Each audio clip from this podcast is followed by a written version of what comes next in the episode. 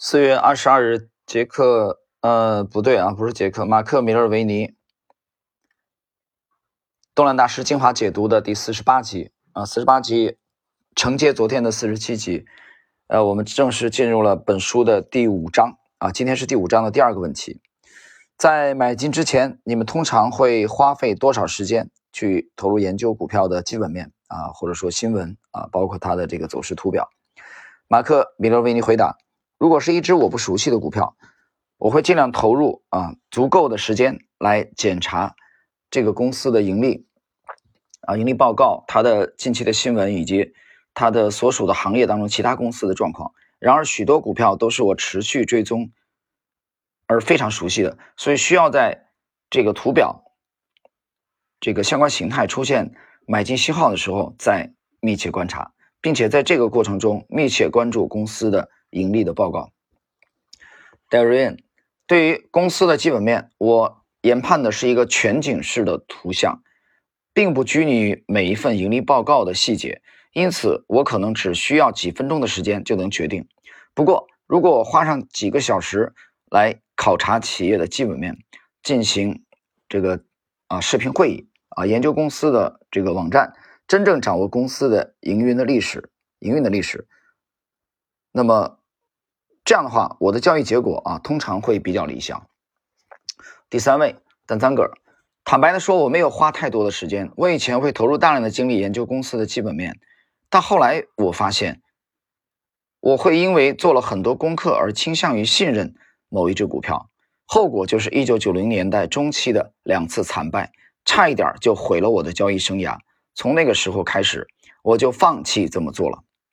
现在一切有股票的。价格行为来决定，我让市场告诉我哪一些股票该买进，哪一些该回避。这部分占了我研究工作的八成，另外两成的时间，我会针对上涨趋势最强劲的股票研究公司的盈利报告。实际上，价格行为具备吸引力的股票背后总是存在着强大的企业盈利和呃盈利营收状况为后盾。呃，我这里得停顿一下了啊，我不得不这个点评几句。前三位的，其实今天的这个这个内容，马克·米勒维尼和戴维·任的这个回答还是比较中规中矩啊。呃，就是图表也看，这个基本面也看。但是今天我不得不讲第三位丹赞格尔很给力，怎么给力呢？他讲的是我之前也是花了很多精力去研究公司的基本面啊，但是结果如何呢？九十年代中期的两次惨败，这让我想到了今年上半年啊，我们这支。龙头股的这个卖出啊，我少赚了至少百分之二十，从最高点开始。那么很精彩的是，但张哥进一步在啊论述，所以我觉得今天这个这一集的内容啊，并不同样非常的简短，但是非常给力。这这里边的是干货。他讲的什么？他说一切由股票的价格行为来决定。大家还记得我以前去解读过三大公理啊？我也在节目当中讲了。我不说有一万次吧，讲了很多很多次，市场行为决定一切。那么他还讲这部分内容占了他整个研究工作的八成，百分之八十。最后一句，走势强劲的背后往往会有啊比较理想的盈利状况来支撑。所以你回忆一下我在之前节目里面，我不断的讲了一个观点，呃，我现在越来越懒啊，因为每年都有大量的书要去读。那么你还要去，啊，还有思考的时间，所以我越来越倾向于从上市公司某一个上市公司微观的基本面这种相关的信息当中解脱出来，因为太多了，数量太多。你现在 A 股四千多家啊，以后要一万家，你你读得过来吗？所以趋势派、图表派，我们就以图表为最高信仰。那么今天的第三位啊，我我读到这里的时候，我觉得丹赞格的这个很鲜明的风格啊，已经呈现出来了。好了，我们看第四位，马克里奇二世。这取决于我对当前技术形态的评价。我会针对企业进行基本面的评估，比如公司的经营情况、所处的行业、盈利及营收状况，但通常都不会过于深入。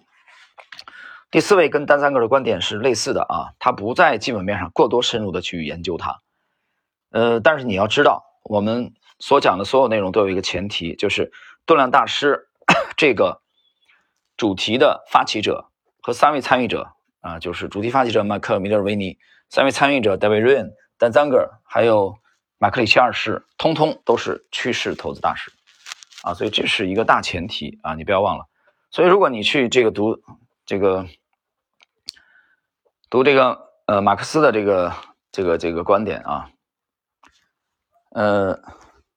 读这个巴菲特的观点啊，读芒格的观点，那么你听到的啊，应该是另外一种风格啊。比如他们这个，我指的是霍霍华德马克思啊，不是那个不是那个德国那个马克思，就基本分析的套路啊，跟图表派的这个区别是非常之大的。好，我们今天的内容啊，并不是很啊。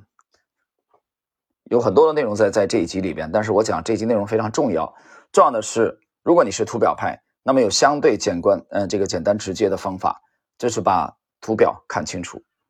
把图表看到专业的水准。呃，那么当然最好的是你可以破译那个隐秘的结构。好了，我们今天的内容就到这里。